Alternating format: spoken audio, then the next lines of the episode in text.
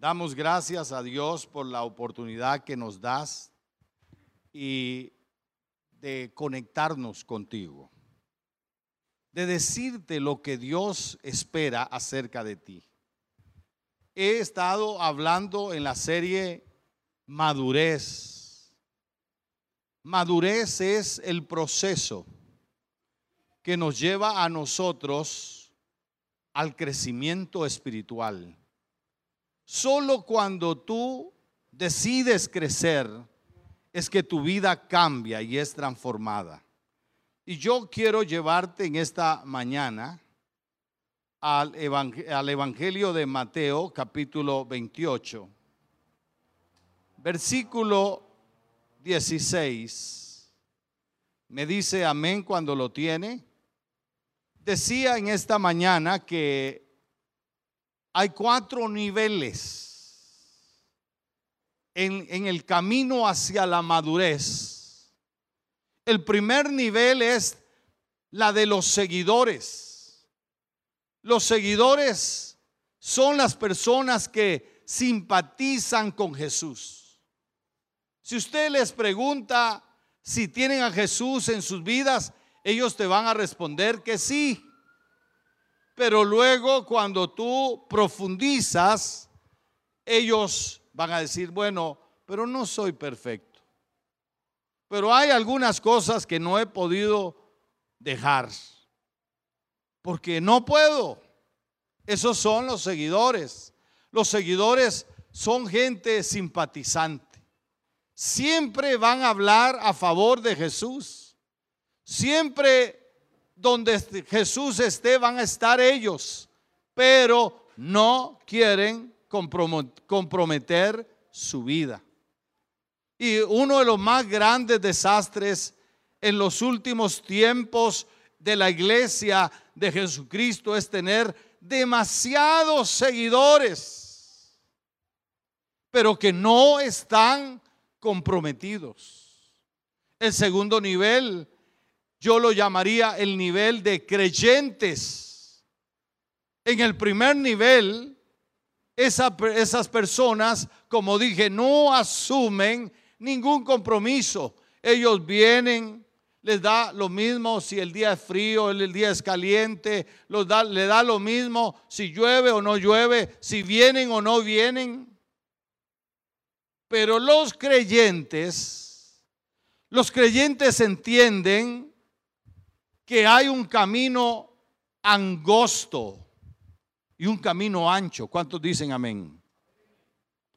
El camino angosto es un camino donde solo Él puede entrar. No pueden entrar las cosas que Él trae. No puede traer sus preferencias. No puede traer las cosas que lo enredan porque el camino es como angosto, porque ancho y espacioso es el camino de qué? De la perdición. Pero él habla también de la puerta, de una puerta ancha y una puerta como estrecha. En la puerta estrecha igualmente solo puedes entrar tú. No puede entrar nada más, porque Tú tienes que saber que cuando te conviertes en creyente, lo primero que entiendes es que para ser creyente hay que arrepentirse. ¿Qué hay que hacer? Arrepentirse. ¿Arrepentirse de qué? Arrepentirse de todos los pecados, conscientes o inconscientes. Cuando usted se arrepiente, aunque el arrepentimiento podría ir acompañado de llanto, no necesariamente el llanto es arrepentimiento. ¿Aló? Porque arrepentirse en el griego es cambiar de mentalidad. De hecho, si usted no cambia de mentalidad, todavía usted no es creyente. Porque los creyentes empiezan a vivir bajo los estándares de Cristo. ¿Cuántos dicen amén? bajo las enseñanzas de Jesús, nadie puede llamarse creyente de Jesucristo si no practica sus enseñanzas. ¿Aló? ¿Está siguiendo? Entonces uno tiene que practicar las enseñanzas de Jesús. Porque dice allá en Marcos 1.15, dice, arrepentíos y creed en el Evangelio. El reino de los cielos que se ha acercado. Pero para entrar en el reino hay que arrepentirse. Y para entrar en el reino es, hay que aceptar que Dios es el rey. Yo todos los días le digo al Señor, Señor, tú eres mi amo, mi dueño, mi Señor. Mi vida no me pertenece, mi vida es tuya. ¿Está siguiendo? Y el tercer nivel es el nivel de discípulo. El nivel de discípulo es aquellos que deciden aprender a través de su vida. Cuando usted cierra su mente al aprendizaje, ha dejado de ser discípulo de Jesucristo. Porque Jesús quiere que usted se convierta en un aprendiz permanente. Un discípulo es un aprendiz permanente acerca de las enseñanzas de Jesucristo. Voy a ponerle un ejemplo. Ahora que hay tanta migración, personas que han sido desplazadas por lo que sea, nosotros deberíamos de tener un corazón para esa gente, para extender nuestros brazos, para manifestar el amor de Dios a través de nuestras vidas.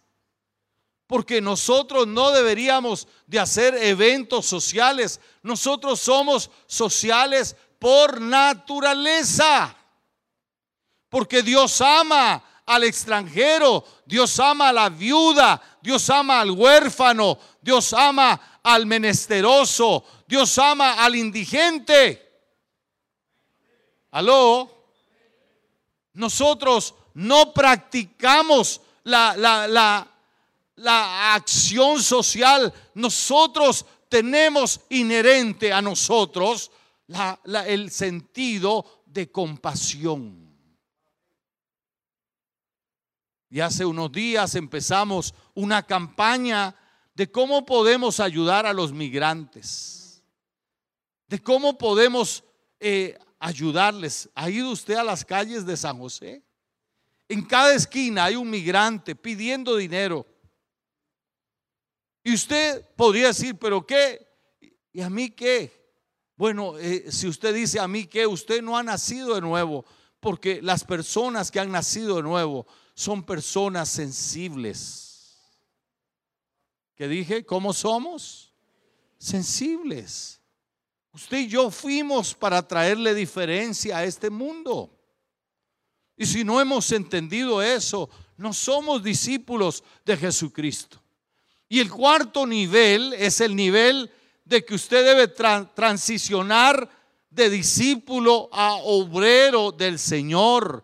Usted debe ser un servidor de Cristo. Usted debe, debe traducir su amor a Jesús a través de su servicio. Debería servir a la humanidad. A, a veces hemos cometido el error que pensamos que solo servimos en, los límites de esta propiedad, pero usted sirve desde que sale de su casa. Usted sirve ahí en ese trabajo donde está. Si usted considerara ese trabajo donde está como el medio para revelar a Jesús, porque usted es un embajador de Jesucristo. ¿Cuántos sabían eso? ¿Aló? Si en su vecindario lo conocieran, como un discípulo de Jesús, como alguien que ama a la gente. Y, y quería llevarlo a esta porción de las escrituras, Mateo 28, porque hoy vamos a hablar de esto. Mateo 28, 16 dice, entonces los once discípulos salieron hacia Galilea. Estoy leyendo desde la traducción viviente, perdón. Y se dirigieron al monte que Jesús les había indicado. Cuando vieron a Jesús, le adoraron, pero algunos de ellos dudaban. Jesús se acercó y dijo a sus discípulos, se me ha dado toda autoridad. ¿Qué se le ha dado? Por eso hay que dejar de, de, seguirle dando gloria al diablo. Jesús es toda autoridad. Toda.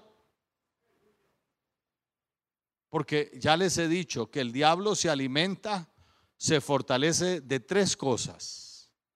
Número uno, ignorancia. Cuando usted ignora la palabra de Dios, usted le da poder al diablo. Dos, miedo. Entre más miedo, por eso es que hay fiestas de, de miedo. Porque entre más miedo tenga la gente, más poder tiene él sobre la gente. Y tercero, superstición. Entre más supersticioso sea usted, usted cree ahora que el 31, eso, perdone, yo respeto a todas las demás iglesias, pero, pero yo no me voy a poner ni a ayunar, ni a orar, ni a esto, ni a lo otro. ¿Sabe por qué? Porque los brujos, los hechiceros, los poderes del diablo no tienen más poder que Jesucristo. Y ya Jesús nos dio el poder a nosotros. Y tú, eh, Jesús está esperando que tú y yo intervengamos para tomar los lugares que el enemigo ha ocupado. ¿Está siguiendo? Por eso Jesús nos da la gran comisión bajo una declaración de autoridad. Dice, toda autoridad me ha sido dada, ¿dónde? En el cielo y en la tierra. Por eso dice, por eso, porque aunque usted oiga de brujos, de hechiceros, de agoreros, de esto, de lo otro, no haga lo mismo. Porque a veces somos como medios hechiceros nosotros. Es que hay que ir a clavar estacas en la montaña. Hermano, ¿quién le dijo eso? Usted use el nombre, el nombre de Jesús es suficiente. Y usted lo puede usar. ¿Cuántos dicen amén? Él dijo, en mi nombre echen fuera demonios. En mi nombre pongan las manos sobre los enfermos y sanarán. En mi nombre, si tomaren alguna cosa mortífera, no les hará daño. ¿Cuántos creen la palabra de Dios? Porque eso es lo que dice la palabra de Dios. Usted no se guíe por experiencias. Hay pastores que vieras lo que pasó. Mire, no, nosotros no nos guiamos por experiencias. Si yo les contara las experiencias, mire, ¿sabe por qué les hablo así? Porque yo caí en esa trampa. Aquí en un tiempo, en estos 33 años, aquí ha pasado mucha agua debajo del puente. Y había un tiempo donde, mire, empezaba un culto y todo el mundo comenzaba a manifestarse. Y los endemoniados, sobre todo jóvenes, empezaban a correr aquí por el, por el púlpito. Y decíamos, agárrenlo. Y los agarraban. Y los llevábamos allá a liberarlos. Y volvíamos a otro culto y otra vez lo mismo. Y nosotros nos sentíamos gigantes.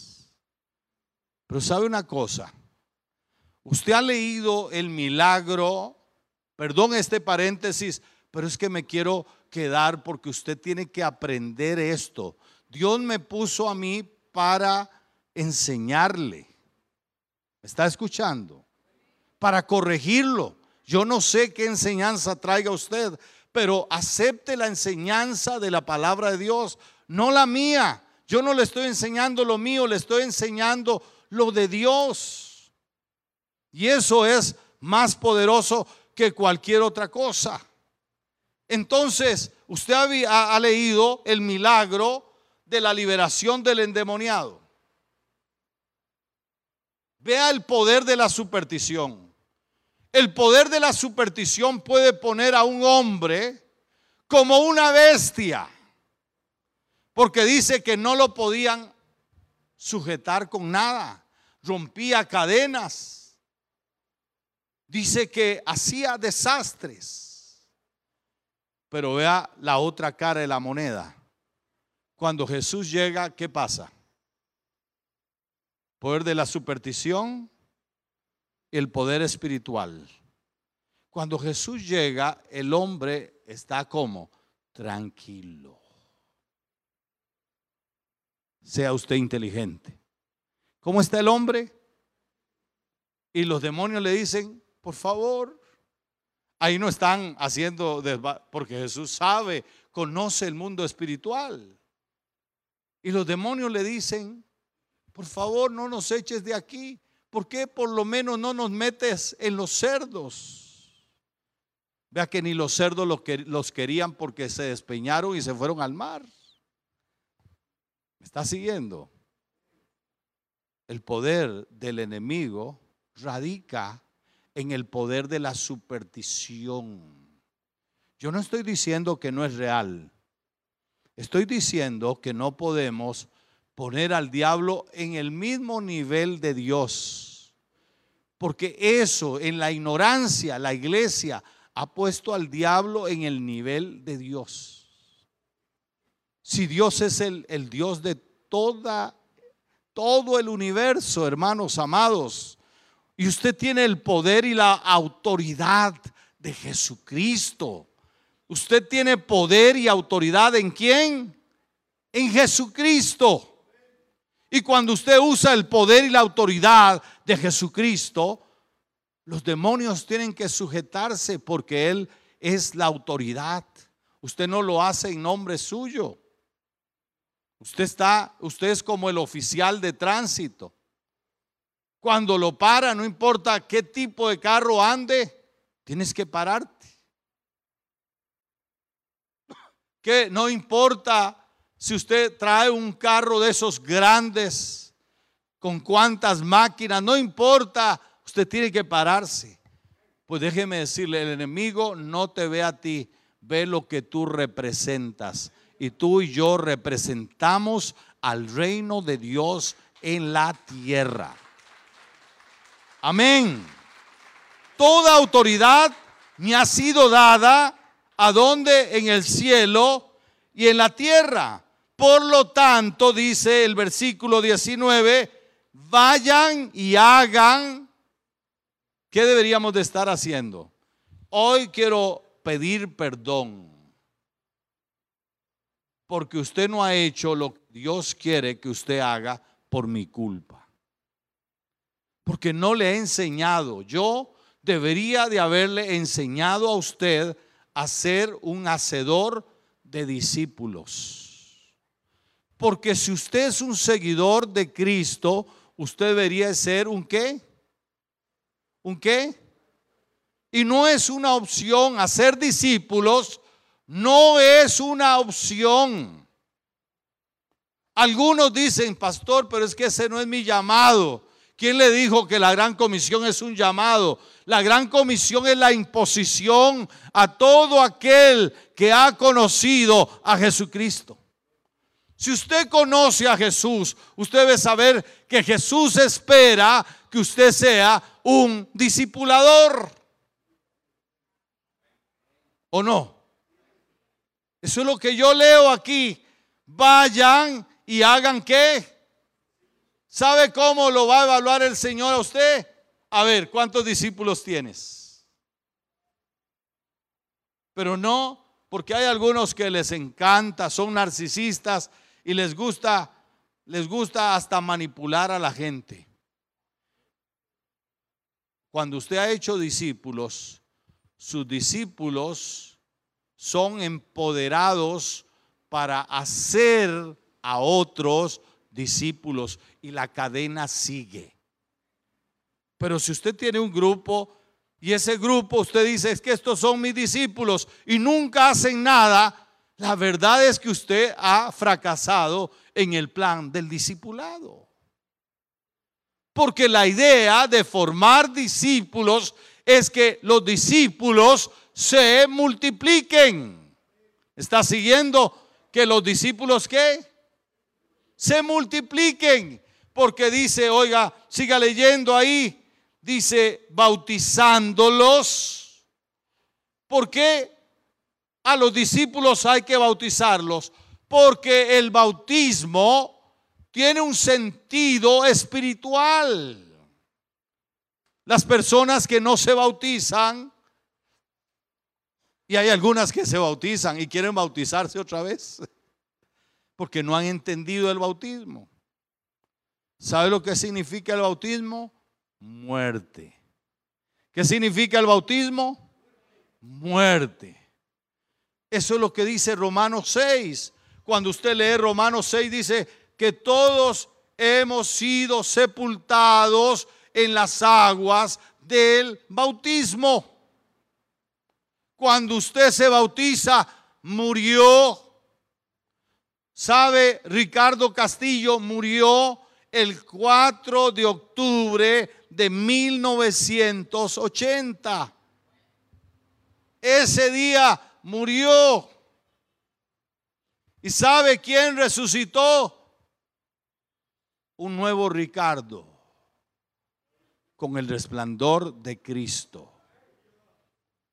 Porque ahora, como dijo Pablo en Gálatas 2.20, con Cristo estoy juntamente crucificado. Mas ya no vivo yo, mas quien Cristo vive en mí. Y lo que ahora vivo en la carne, dice, lo vivo a donde? En la fe, en el Hijo de Dios. Entonces se supone que yo debería de mostrar a Jesús a través de mi vida. ¿Por quién? Por el bautismo. Cuando me bauticé, renací a una vida nueva a una vida qué? Nueva. Usted cuando se bautiza renace a una vida nueva. Vida nueva. Pablo dice allá en 2 Corintios capítulo 5, dice, si a alguien conocí en la carne, ya no lo conozco más.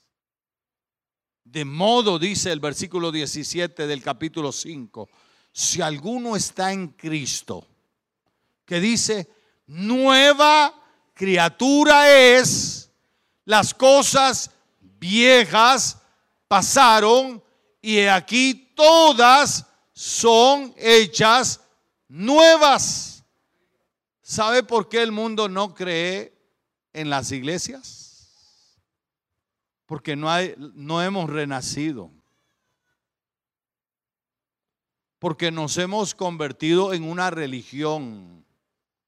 Pero yo no quiero que comunidad vida sea una religión. Yo quiero que comunidad vida sean fieles representantes de Jesucristo. Fieles representantes del reino de Dios que han renacido, que tienen vida nueva, que viven en novedad de vida. Y luego dice ahí, óigame, dice bautizándolos en nombre del Padre y del Hijo y del Espíritu Santo.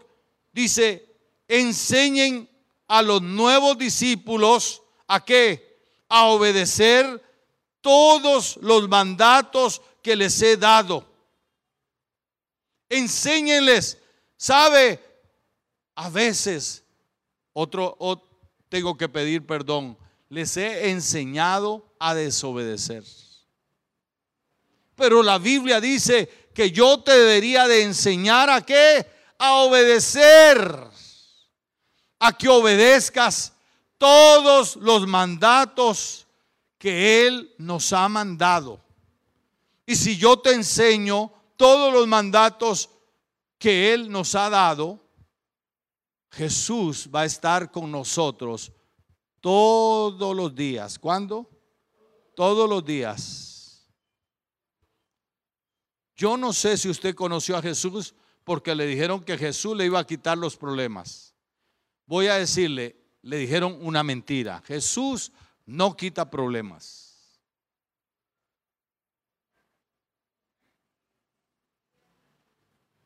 Jesús te ayuda, es una diferencia.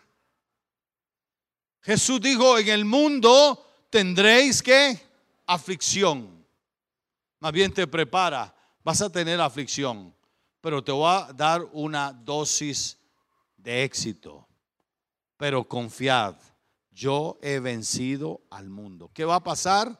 Usted y yo vamos a vencer al mundo. Vamos a superarlo. Esa prueba la vamos a superar porque Dios está con nosotros. Ese problema lo vamos a superar. ¿Por qué? Porque Jesús me aseguró estar conmigo todos los días de mi vida.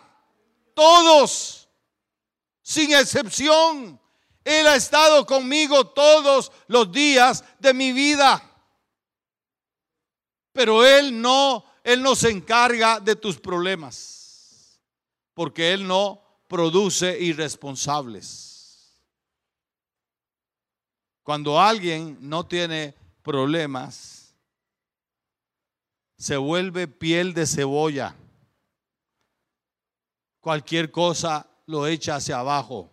Pero cuando tú has sido formado en las pruebas y en las tribulaciones, tú tienes carácter. Te saca el carácter. ¿Aló? Carácter. Cuando viene una prueba, tienes que sacar carácter. Porque o la prueba te ahoga o la prueba te resucita fortalecido. ¿Está escuchando? Cada vez que viene una prueba, usted tiene dos opciones, o dejarse morir o levantarse en el nombre poderoso de Jesucristo. Así que enfóquese Ahora, como dije, hoy quiero hablarles de un discípulo de Cristo. Los discípulos de Cristo están entrenados para todo tiempo. Los discípulos de Cristo consideran que Jesús y su causa son superiores a sus propias vidas. Así que los discípulos son los que llevan adelante la obra del Señor. ¿Cuántos dicen amén? Cuando usted es un discípulo, usted no le tiene miedo a nada ni a nadie. Ni a nada ni a nadie. Los discípulos saben qué? Saben, saben que son de, de, de Cristo en la vida y en la muerte. No le tienen miedo a la muerte porque ya se encontraron con la muerte. Aló. Y la muerte ya no tiene poder sobre ellos. Así como le dije que el diablo no tiene poder sobre usted, también tengo buena noticia. La muerte no tiene poder sobre tu vida. La muerte es lo más glorioso que le puede ocurrir a un hijo de Dios.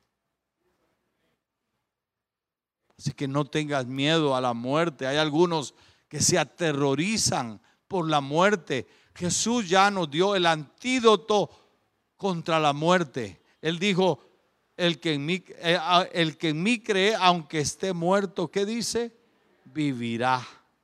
Viviremos. Siempre vamos a vivir. Y cuando, cuando pasemos el umbral de este mundo, vamos a vivir una vida gloriosa, una vida maravillosa, la verdadera vida, porque en esta vida todo es temporal, todo es pasajero, todo por eso no se aferre a esta vida, aférrese a la vida de Dios. Por eso Jesús dijo, todo el que ame su vida, ¿qué dice? El que ame su vida en este mundo, ¿qué dice? La pierde. Pero el que pierda su vida, dice, por causa de mí, que dice, la hallará. Entonces un discípulo de Cristo tiene claridad en su vida. Por eso los primeros cristianos, cuando fueron perseguidos, ultrajados, eh, asesinados, no tenían miedo. Porque ellos creían que morir por Cristo era un honor. ¿Qué era? Un honor, no horror, un honor. Morir por Cristo era un honor. Entonces, ¿cómo es que nos hacemos discípulos? Se recuerda Lucas 9:23. Y ya voy terminando, pues se me acabó el tiempo. Ya antes, antes me ayudaban, me ponían en rojo, ¿verdad? Y, y me prendían las luces largas y cortas, y ahora no, entonces yo voy ahí. yo voy ahí. Pero ya tengo hambre. Lucas 9, 23.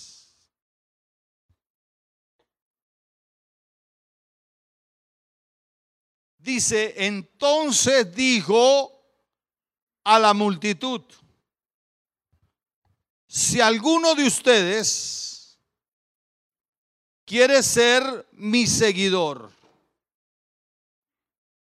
y si usted lo lee en la traducción viviente, dice, tiene que abandonar, tiene que abandonar qué? Su manera egoísta de vivir.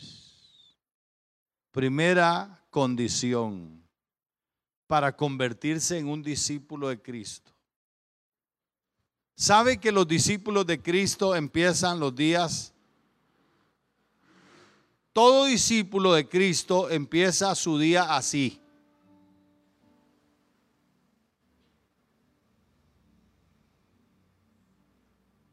Empieza como? Así. Porque entiende que la vida no es suya, es de Dios. Y que nació con propósito, nació con misión, tiene una misión. La misión trasciende a lo que hace. Va más allá de un trabajo, va más allá de un negocio, va más allá de, la fama, del éxito. La misión tiene que ver con la razón de su existencia. Y por eso todo discípulo empieza en el altar.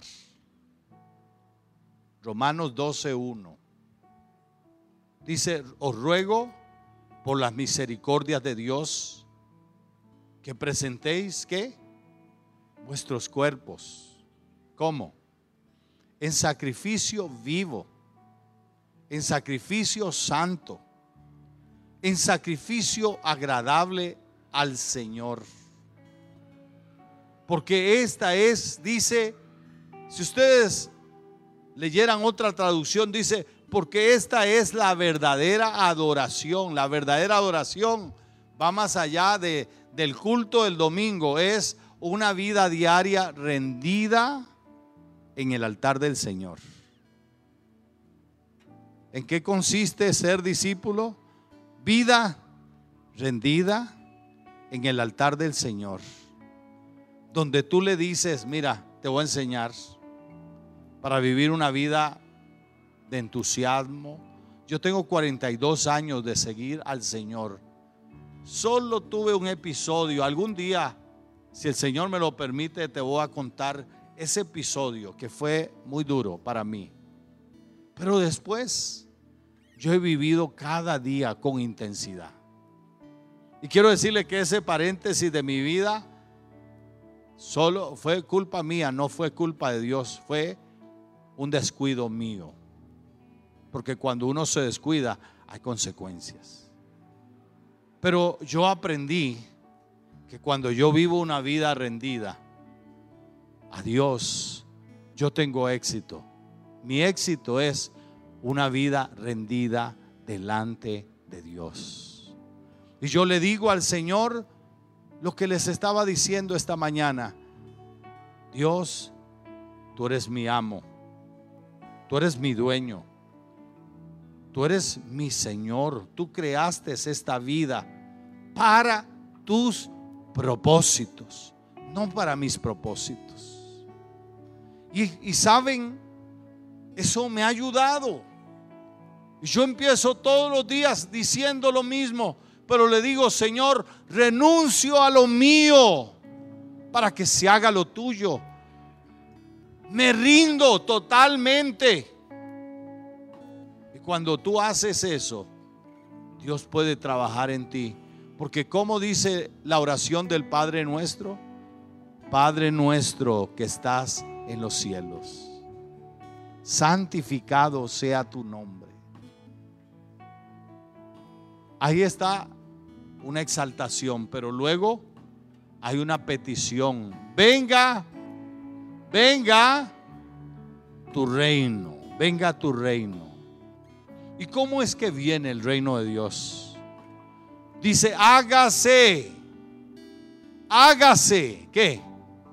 Tu voluntad en la tierra como se hace en los cielos. Hágase tu voluntad, Señor, y que empiece conmigo primero. Que se haga la voluntad del Padre en mi vida. Que se haga lo que Él quiere en mi vida. Y cuando eso ocurre, usted se convierte en un embajador del cielo en la tierra. Dios puede manifestarse a través de tu vida. Dios puede glorificarse a través de tu vida. Dios puede usar tu vida de una manera inimaginable. Porque, ¿saben? Yo no he buscado en el servicio a Dios cómo ser famoso. Yo no estoy buscando ser famoso. Porque ese sería un deseo mío, perverso, malévolo de mi egocentrismo. Pero por eso Jesús dice, la primera condición que yo tengo para los discípulos es abandonen su manera egoísta de vivir. Póngase de pie en esta mañana. ¿Podemos nosotros abandonar maneras egoístas de vivir? Hoy cuando salga y vea a un necesitado, ayúdelo.